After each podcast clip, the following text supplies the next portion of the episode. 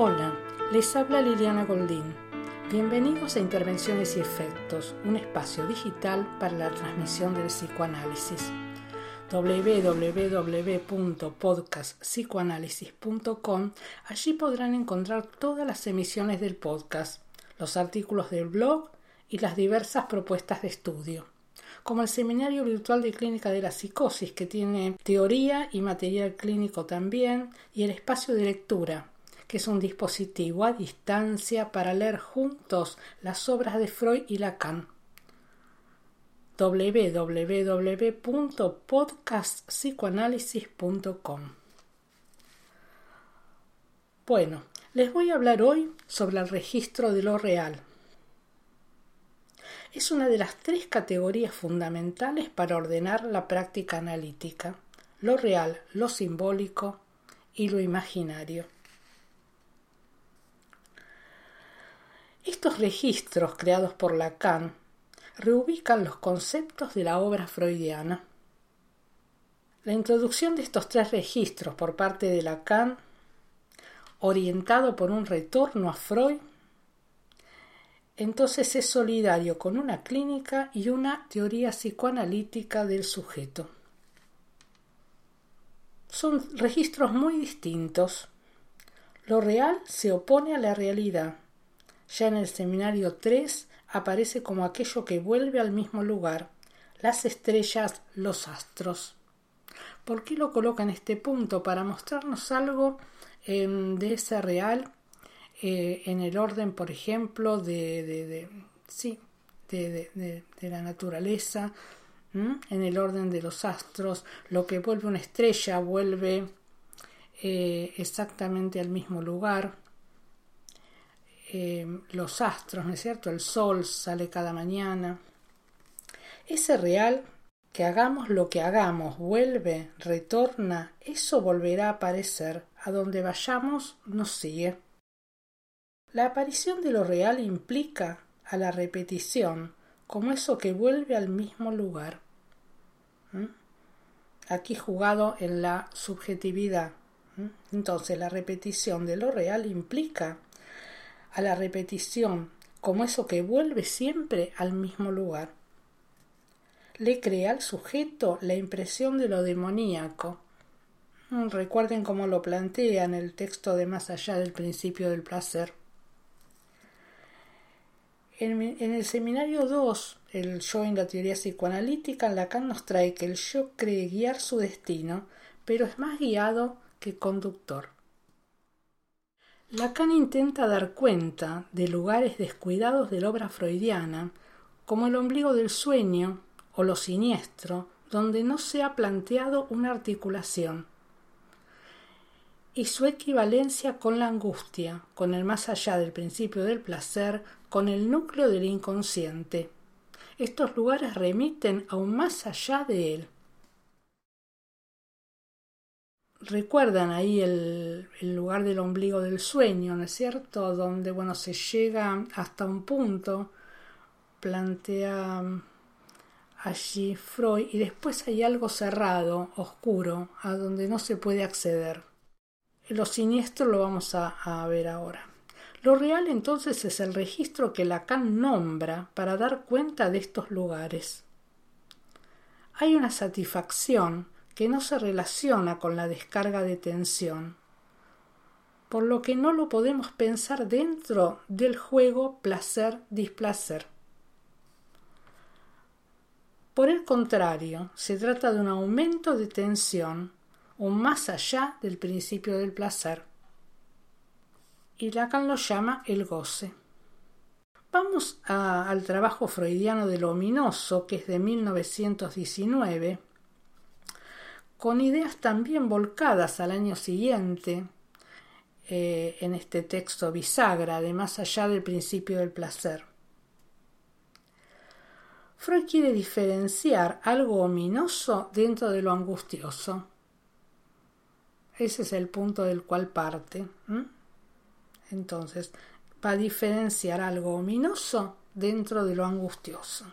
Para eso se va a remitir a la literatura y nos adentra en los cuentos de Hoffman.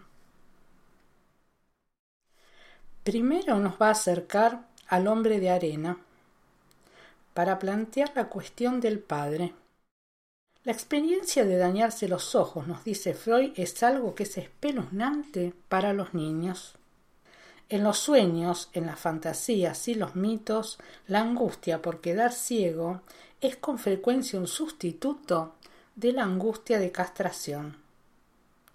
Y Freud nota un nexo entre la amenaza de ser privado del miembro genital, que ahí se produce un sentimiento intenso y oscuro, y que ese sentimiento, miren cómo lo va a colocar, le presta su eco a la representación de perder los órganos. O sea que habría ser allí un nexo entre e, ese, ese, ese mm, sentimiento, digamos, angustioso de perder los órganos con un sentimiento intenso y oscuro de ser privado del miembro genital. Bueno, él relata el cuento que, que bueno, en este punto hoy no, no, eh, digamos, no lo vamos a tomar, pero bueno, si quieren leerlo en el texto es muy interesante, da muchos rodeos, pero eh, hay eh, un pequeño parrafito donde lee, lee Freud en el cuento que la angustia por los ojos entra en relación con la muerte del padre. O sea que va a trasladar allí el lugar del padre temido al hombre de arena, de quien se espera la castración.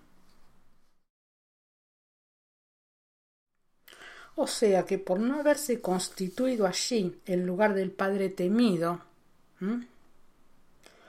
por ese padre se podría decir, en algún plano, demasiado bueno, como el padre de Juanito, se traslada digamos, ese temor al hombre de arena, el hombre de los cuentos, que tiraba arena a los ojos a los chicos. Eh, por eso es importante este mm, pequeño parrafito donde va a colocar allí, unido al lugar del padre, el temor y la castración. ¿Y quién coloca al niño allí, no? Como, como eh, trasladando ese temor. Eh, bueno, por eso les diría que está bueno que lo puedan, que, puedan atravesar el texto, que es muy rico. Pero vamos a otro de los cuentos de Hoffman, Los elixires del diablo. Y ahí va a resaltar Freud el efecto ominoso de la novela va a tomar ahí la presencia de dobles, la aparición de personas idénticas entre sí, comunicaciones telepáticas, identificación con otra persona hasta el punto de perder la referencia sobre el propio yo, o situar el yo ajeno en el lugar del propio, el permanente retorno de lo igual, la repetición de los mismos rasgos faciales, y hasta de los nombres a lo largo de varias generaciones. Nos plantea Freud que el carácter de lo ominoso se debe a que el doble es una formación de las épocas primordiales de la constitución del yo. Va a situar entonces el fenómeno del doble como constitutivo, implicando una dimensión del ominoso que queda por fuera de la articulación del complejo de castración, ya que formará parte de la constitución del yo. O sea, en un momento bastante anterior al complejo de castración. Por eso nos dice que queda por fuera de la articulación del complejo de castración. Se trata de la repetición de lo igual o el retorno no deliberado de lo mismo, que vuelve ominoso algo inofensivo. Y ahí nos trae un propio ejemplo. Freud dice que se encontraba de nuevo en la misma calle, luego de caminar un rato, intentar volverse a alejar y volver por tercera vez. Nos dice que se apoderó de él un sentimiento ominoso que sólo se dio cuando volvió a encontrar el sitio por donde había partido.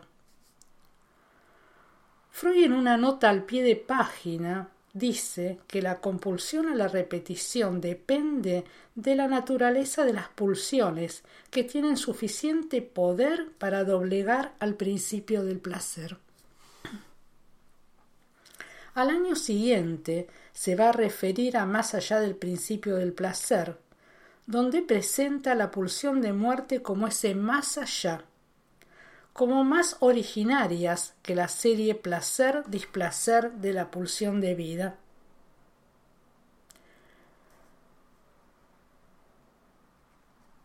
Pasa después en el texto del ominoso por quien, por quien tiene el efecto ominoso de quien se relaciona con muertos y cadáveres, va a decir que lo, lo ominoso de la epilepsia y de la locura.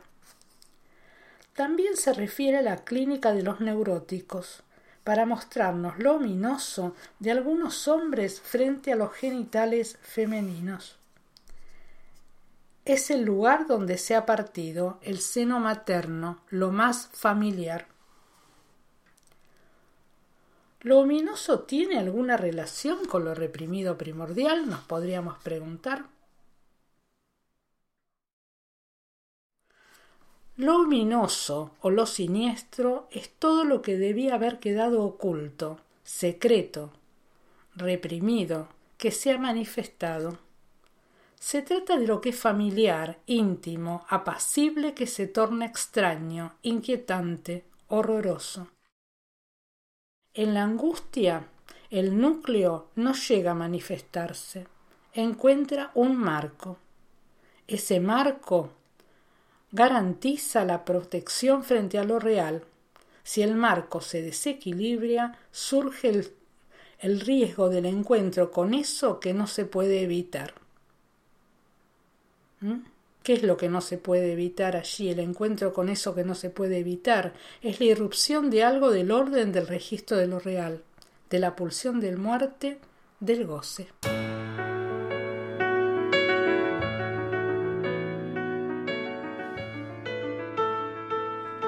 Bueno, los dejo con este punto y recuerden www.podcastpsicoanálisis.com. Que estén muy bien y hasta la próxima.